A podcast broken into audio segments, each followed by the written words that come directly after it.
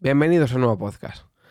Hoy ha saltado la noticia de que el chiringuito de jugones, el programa de Josep Pedrerol, amenazó a Vinicius para que éste no sacase el comunicado que sacó defendiéndose de unos insultos racistas y xenófobos por parte de un colaborador de su programa. En anteriores podcasts, eh, creo que el podcast 19, si mal no recuerdo, yo eh, comentaba o daba mi opinión sobre lo que es bailar, eh, que un futbolista bailase para celebrar un gol, ¿no? ya que a raíz de que Vinicius suele bailar y que este fin de semana ha sido el derby del Real Madrid Atlético de Madrid, em, el, capitán del Atlético de Madrid, Coque, hizo unas declaraciones en las que dijo que si Vinicius metía gol y bailaba, se iba a armar eh, un jaleo, ¿no?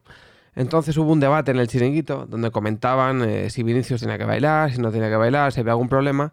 Y bueno, en ese podcast creo que comentaba lo de las palabras de Pedro Bravo, el colaborador del chiringuito, con eh, cierto aire de racismo, ¿no? Porque básicamente vino a decir que Vinicius, si quería bailar, que se tenía que ir a bailar a su país, a un sambódromo, y que eh, tenía que preocuparse de jugar y dejar de hacer el mono, ¿vale? Obviamente, eh, si tú escuchas esto, es un comentario literalmente racista.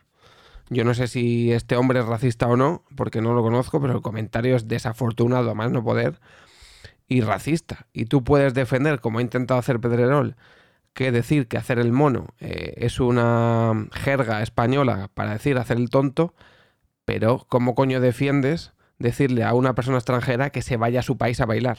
O sea, es que eso no tiene otra acepción aquí y en China de racismo. O sea, es racismo. Cuando tú estás mandando a una persona extranjera a su país a hacer algo tan simple como bailar y encima un sambódromo, básicamente que estás siendo más que racista. O sea, es que eso no tiene defensa. De hecho, Pedrerol esto ni lo ha defendido. Se ha centrado en hacer el mono, ¿sabes? Por lo que sea, la primera parte del discurso de Pedro Bravo la ha omitido. No se puede defender, ¿vale? Porque como no tiene defensa, pues ha dicho esto no lo pasamos y, ya está. Bien, pues a, raíz de estas palabras, eh, Vinicius sacaba un comunicado defendiéndose, ¿no? Y comentando eh, que, él va a seguir bailando y que eh, en un programa ni siquiera daba el nombre. En un programa un colaborador había sido, eh, había tenido comentarios xenófobos y racistas hacia su persona. Entonces se ha sabido hoy, por medio de un periodista que creo que es independiente, yo no sé para quién trabaja, que es Iñaki Angulo, en la que él ha destapado que el programa de Pedrerol amenazó a, a Vinicius para que no sacase esta información. O sea, para que no sacase el comunicado. Entonces, eh, Pedrerol ha hecho un directo esta tarde en Twitch. Bueno, lo ha hecho su, programa, que tienen un canal en, Twitch, el chiringuito. Y básicamente con un tono, yo diría que bastante hasta psicópata. Porque es que se ríe, amenaza, dice que va a poner una querida criminal, luego, luego se tranquiliza, luego no pasa nada, luego se pone así como, no sé, como una persona que tú la ves y piensas, joder, tiene como tox. Y, y total, que después de hacer una especie de amenaza diciendo que va a poner una querella criminal y como si hubiera una banda organizada detrás de Iñaki Angulo, que ha sido el periodista que ha publicado el vídeo diciendo que Vinicius eh, sufrió eh, amenazas por parte de colaboradores de su programa para que no publicase el vídeo, pues Iñaki le ha recogido el guante y le ha dicho que, que recoge el farol y que para adelante, que a ver si tiene narices de ponerle una querella.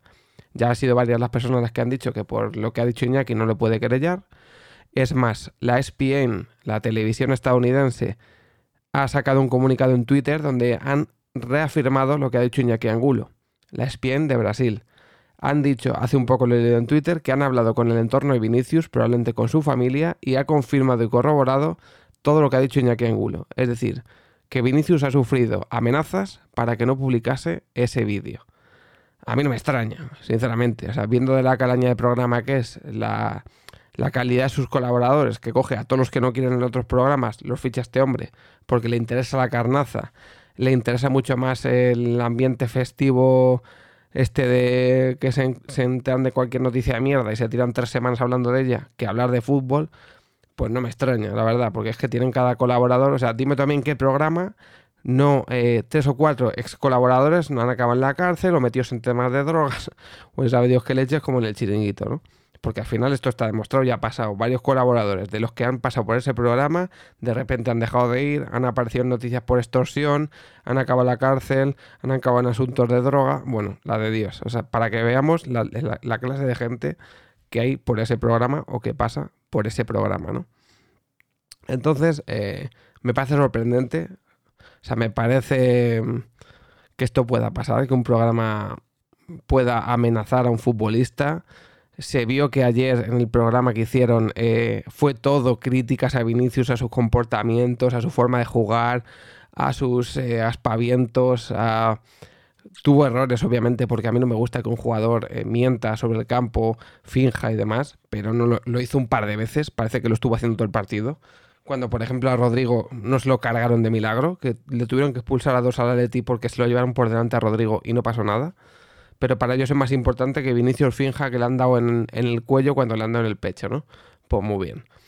Pero sí que es cierto que decían que la amenaza, de hecho, la amenaza con sacar el vídeo, que no lo he dicho, la amenaza que le llega a Vinicius es que como saque el vídeo, le van a, a, poner a parir en el programa, que básicamente van a ir en su contra.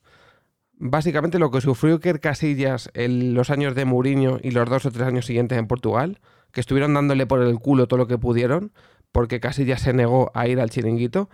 Y esto lo confirmé yo en mi Twitter porque lo di a entender y él le dio like. O sea, eso básicamente me dio a entender que lo que yo había dicho era básicamente verdad. Que ya se había negado a ir al chiringuito y no hacía más que zurrarle. Porque Mourinho sí que le dio una entrevista. Pues Pedrerol es que daba asco. Es que su puto programa daba asco. Se tiraron tres años analizando la Liga Española y lo que hacía el Porto. Solo porque estaba Casillas en Portugal.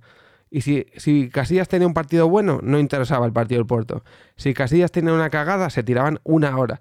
Es que Casillas ya no está para jugar. Es que Casillas no sé qué. O sea, qué puto asco de programa. O sea, os lo digo de verdad.